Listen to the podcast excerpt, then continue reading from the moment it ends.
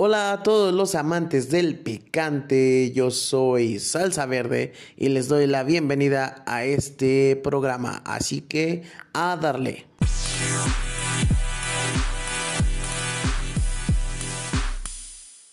Ok, ok, comencemos este bellísimo podcast, que digo bellísimo, chulísimo, y más de la mano de su queridísimo, amadísimo y estimadísimo Salsa Verde.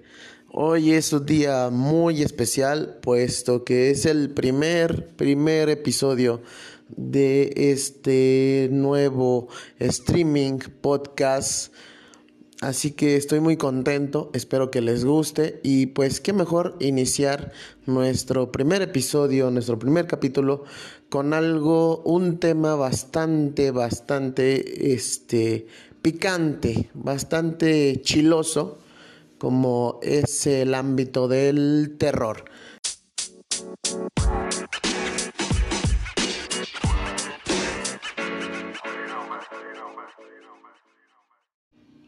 Así es amigos, hoy comenzamos potentes, poderosos, picantes, porque hoy tenemos este tema interesantísimo que es el terror mexicano. Aguas, cuidado,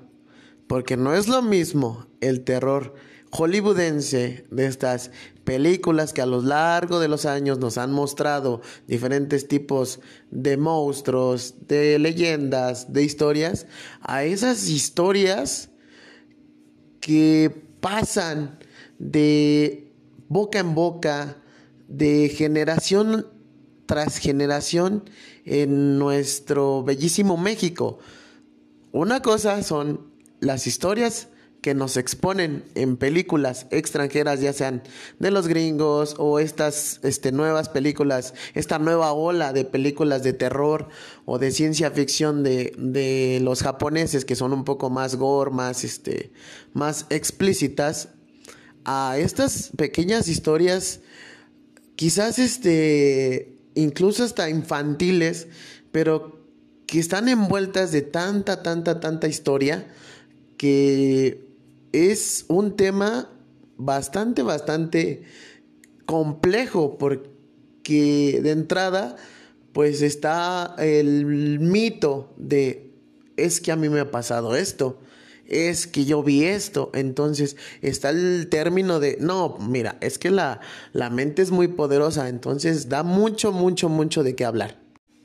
Pues ya adentrándonos en este rollo de, de, cuentos mexicanos, incluso hasta de, de enseñanzas, de, tradiciones, como por ejemplo el famosísimo, si no te portas bien, te va a llevar el coco, o sea, de, de dónde se origina todo este ámbito este, que involucra el terror mexicano, porque, bueno, me imagino que en algunos países, pues también han de tener su, sus métodos de, de leyendas, pero ahorita estamos enfocados en este, en este ámbito mexicano, en este terror, eh, como, les, como les decía, incluso infantil, porque pues éramos niños cuando que el ropa vejero, que, que, el de la basura, que incluso ya, ya después se transforma en historias como de que, o sea,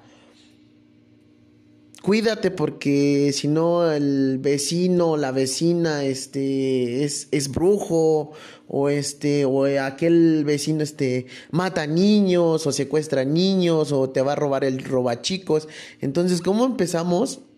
a involucrarnos en este terror este ambiental mexicano porque pues es este el coco la llorona o sea hay infinidad de, de historias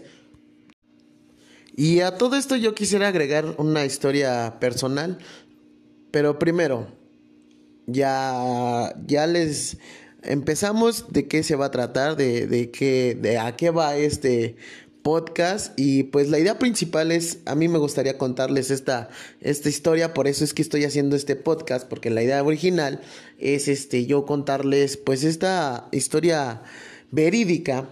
contada por, por mi abuelo, que mi abuelo es un hombre que, que nació en Hidalgo, entonces Hidalgo pues es un estado con pues una historia bastante, bastante amplia, ¿no? O sea, tiene muy buenas historias. Entonces, este, pero principalmente, ahorita vamos con,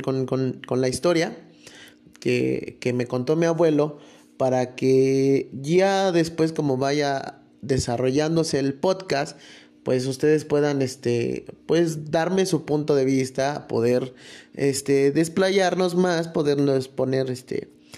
pues un poquito de, sabor, ¿no? Al, al, podcast y pues ya concluiremos, también no lo quiero hacer muy muy largo porque pues es nuestro nuestro primer episodio, nuestro primer capítulo, así que pues quiero empezar con, con esta historia.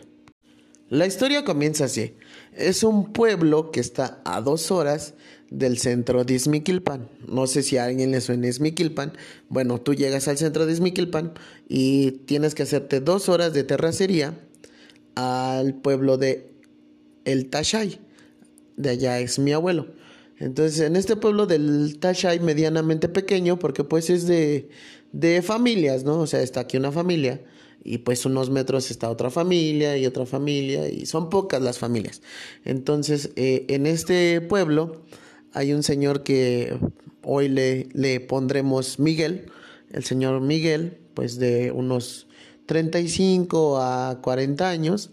pues lleva una vida pues de, de, de pueblo, ¿no? O sea, ranchera, este pues se para muy temprano, va por la leña, este tiene sus, sus milpas y pues se dedica a, eso. Entonces pues el señor Miguel se para muy temprano y va a, a, cortar leña porque pues en la noche pues su esposa quiere hacer este un ponche, un cafecito y pues se acostumbra a hacerlo de, de leña. Entonces, bueno, el café no, obviamente no, el café, pero pues se utiliza leña para prender la olla y shalala, shalala. Entonces el señor Miguel pues todas las mañanas sube, va subiendo, hay un camino ahí entre, entre, el, entre la vereda del cerro. O sea, se supone que ahí ya estoy grabando lo que dice agregar marca y qué pedo, se agregó la marca.